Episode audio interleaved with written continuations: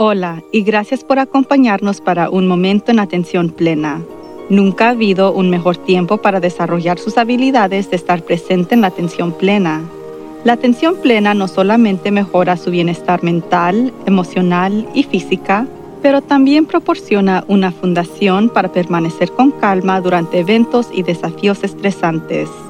Por medio de pensamientos y acciones conscientes, podemos hacer más que solamente sobrevivir los desafíos de la vida. Podemos seguir prosperando. La clave de poder estar más presente en la atención plena es simplemente practicar. Esperemos que este podcast le proporcionará el conocimiento, la inspiración y la motivación. Trabajando juntos podemos aprender y crecer de la experiencia. Entonces, vamos a comenzar. ¿Puede creer que lo hemos logrado?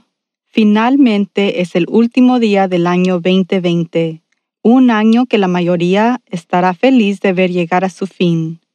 Todo es mental, por supuesto. No habrá diferencia real entre esto por la mañana y mañana por la mañana. Pero el primero del año siempre trae esperanza para un año mejor, y yo por mi parte estoy a favor de la esperanza. Si bien hubo mucho caos, tragedia y miedo durante este año, pasé un tiempo ayer reflexionando sobre cómo me beneficié de los eventos que ocurrieron y las áreas donde las cosas no salieron tan estupendas. Creo que es importante mirar hacia atrás brevemente para procesar lo que ha ocurrido, para reconocer y estar agradecidos por lo que tenemos y responsabilizarnos por lo que sea que no haya ido de la manera que hubiéramos deseado. Me sorprendí felizmente darme cuenta de que definitivamente gané más de lo que perdí en el año 2020, aunque no me sentía así mientras lo estaba experimentando. Mis relaciones son más fuertes, mi negocio ha seguido creciendo y he ganado claridad sobre la dirección que quiero tomar en el año nuevo. Volví a mis viejos pasatiempos y volví a encontrar el placer de cocinar y hornear. Reconocí hábitos que necesitaba cambiar para servirme mejor la lista continúa y es bastante larga, así que definitivamente estoy más agradecida por esto. El área con la que más luché fue mi salud. Después de 25 años de perfecta salud, me desperté una mañana a finales de verano y no podía levantarme de la cama. Definitivamente era una cosa aterradora, pero mis caderas simplemente no respondían. Una vez que coloqué mis piernas en el suelo, descubrí que todavía podía caminar y cuanto más caminaba, mejor se sentían mis caderas. Así que asumí que el problema era que me había vuelto demasiada sedentaria y solo necesitaba moverme más. Durante los siguientes meses el dolor aumentó y expandió a mis hombros y manos. Me enteré de una afección llamada polimialgia reumática, así que fui al médico para ver si ese era mi problema, que sí lo era, el dolor era insoportable y el costo mental de no poder usar mis brazos, necesitar ayuda para vestirme y sentirme tan restringida con mi cuerpo, además de estar restringida a mi hogar, definitivamente representó un desafío mental para mí. El único tratamiento para el PMR son los corticosteroides y aunque por la mayoría de mi vida no he usado prescripciones médicas, decidí intentarlos a pesar de una gran cantidad de efectos secundarios para no solo obtener alivio del dolor, pero para moverme liberamente de nuevo. Ahora cada día es algo desconocido. Algunos días soy móvil y casi sin dolor, y otros días no. Algunos días soy lo que conoce como mente de Pred, porque la medicina es prednisona, y no puedo pensar claramente o enfocarme en absoluto. Otros días soy afilada como una aguja. Algunas noches duermo ocho horas o más y otros tan solo como tres. Ha sido inquietante por decirlo menos, pero practicar la atención plena me ha ayudado a aceptar qué es lo que es. Puedo optar por tener fe en que mi médico sabe lo que está haciendo, que dentro de un año pueda eliminar los esteroides y que mi cuerpo sanará y continuará apoyándome. También puedo responsabilizarme de cómo esto sucedió este es el aspecto que muchas personas evitan, pero creo que es muy importante para asegurarme de que nada como esto vuelva a suceder, al menos lo que esté bajo mi control. No estoy hablando de culpar en absoluto. Como ocurre con muchas enfermedades, se desconocen las causas de PMR, pero la ciencia asume que es de naturaleza bacterial o viral. En otras palabras, no sabemos. Pero sé que estaba absolutamente bien y que no tenía ningún problema de salud hasta que esto sucedió, y que definitivamente hubo un cambio importante en mi comportamiento antes de este evento. Paré de moverme. Hasta marzo de este año mi trabajo estaba muy en el público. Facilitaba talleres en hospitales y organizaciones, hablaba en conferencias, viajaba, facilitaba el grupo de meditaciones y retiros, asistía a muchas reuniones en todo el condado, iba al gimnasio cada semana, estaba en movimiento, y mucho. Con el cierre inesperado de casi todo, pasé de dar vueltas a sentarme en una silla frente a la pantalla de una computadora durante 10 a 12 horas al día, todos los días y durante la noche. El estudio aquí tiene solo unos 300 cuadrados y probablemente no tomé más de unos pocos 100 pasos al día durante cuatro meses seguidos.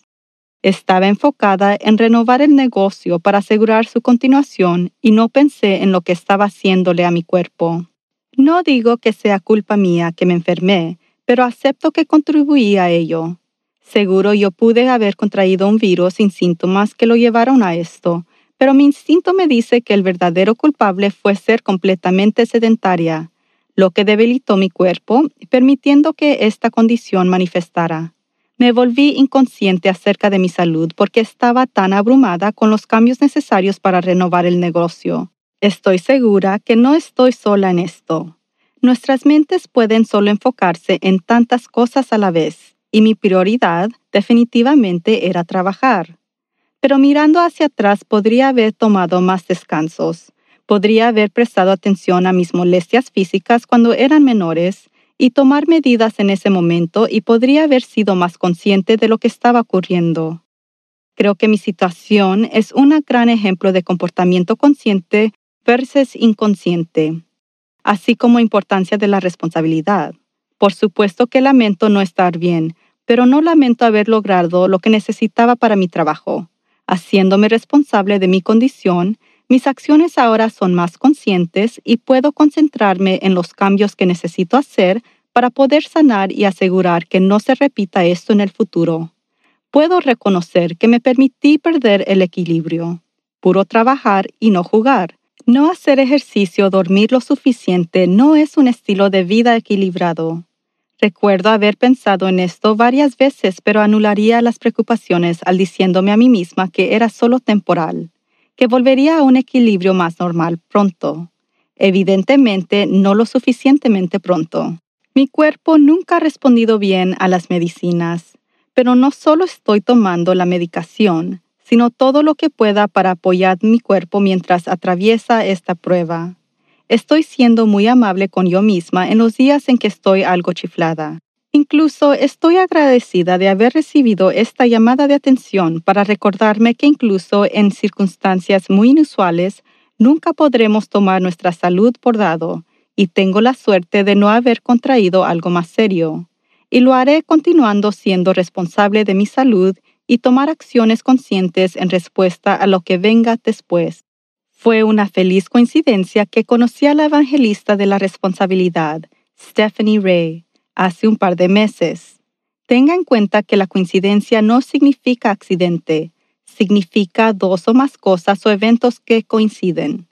Stephanie es una entrenadora de liderazgo con la misión de difundir el mensaje emporador de la responsabilidad y el impacto positivo que una persona puede tener cuando lo acepta. No podría estar más de acuerdo y me complació mucho que me pidieran participar en la próxima Masterclass Summit de Stephanie, Get Out of Your Own Way. La reunión presentará a 30 expertos hablando sobre cómo eliminar las creencias, excusas y distracciones que nos impiden abordar nuestros objetivos más ambiciosos, con un énfasis en estar al servicio de los demás. Creo que ahora es más importante que nunca, ya que mucha gente está luchando sufriendo. Tenemos un largo camino por recorrer antes de salir de esta condición pandémica y a medida que entramos en el nuevo año. Muchos de nosotros tenemos grandes decisiones que tomar sobre nuestro trabajo, nuestra vida personal y nuestras comunidades. Stephanie entrena a sus clientes para crear una visión clara de lo que quieren, para diseñar un plan sólido para lograrlo y reclutar apoyo para asegurar que se cumplan los objetivos. Y ella, por supuesto, también insiste sobre la responsabilidad total durante todo el proceso. Con frecuencia, lo único que nos impide de lograr lo que queremos son nuestros propios procesos de pensamiento y comportamientos, y tenemos control sobre eso. Entonces, ¿qué quiere en el año 2021? Sueñe grande, escríbalo y después pregúntese qué es lo que está evitando que lo contraiga. Uno de los temas que discutimos Stephanie y yo fue cómo creemos nuestras propias reglas que nos impiden hacer lo que queremos. Si cree que no puede hacer algo, mire la regla que ha creado a su alrededor. ¿De dónde vino esa regla? ¿Por qué no cambiarla? También hablamos de personas que piensan que no pueden hacer algo debido a las circunstancias que estamos viviendo. Pero de hecho, este es el momento perfecto para intentar algo nuevo, para tomar ese riesgo, lo que quizás no haya podido hacer antes. Este es uno de los momentos más singulares de la historia en el sentido de que la gente juzga mucho menos lo que otras personas están intentando. La mayoría de la gente tiene que hacer grandes cambios ahora, así que aproveche el hecho de que hay menos barreras en este momento de muchas maneras y hágase responsable de sus acciones y resultados. Independientemente de lo que decida hacer a continuación, le deseo éxito y espero que el año 2021 sea un año más feliz y saludable para usted y sus seres queridos. Ahora, encuentre una posición cómoda y cierre los ojos o baje la mirada. Respire hacia adentro. 1, 2, 3, 4 y mantenga durante 1, 2, 3, 4. Exhale hacia afuera. 1, 2, 3, 4, 5, 6, 7, 8. Y respire hacia adentro. 1, 2, 3, 4. Mantenga durante 1, 2, 3, 4 y exhala hacia afuera. 1, 2, 3, 4, 5, 6, 7, 8 y respire hacia adentro. 1, 2, 3, 4 y mantenga durante 1, 2, 3, 4. Exhala hacia afuera. 1, 2, 3, 4, 5, 6, 7, 8. Tome una respiración profunda y purificante y suspire con alivio. Que tenga una semana maravillosa. La vida nos ofrece muchas oportunidades abundantes para simplemente sobrevivirla, incluyendo durante tiempos difíciles. Nuestra intención es de apoyarlo a prosperar a través de una vida de propósito y sentido. Asegúrese de meditar cada día, permanecer presente en la atención plena en sus actividades diarias y por favor permanezca salvo y sano. Hasta la próxima. Por favor, suscríbase a Un Momento en Atención Plena con Teresa McKee donde sea que encuentre sus podcasts favoritos y favor de calificar este podcast para que otros puedan encontrarnos. Y síganos en las redes sociales en arroba work to live. Un momento en atención plena está escrita y presentada por Teresa McKee. La versión en español es traducida y grabada por Paola Tile. La música del comienzo es Retreat de Jason Farnham. La música del final es Morning Stroll de Josh Kirsch Media Right Productions y la música para la respiración es Angel Stream por Akash Gandhi. Este podcast es producido por Work to Live Productions. Gracias por sintonizar.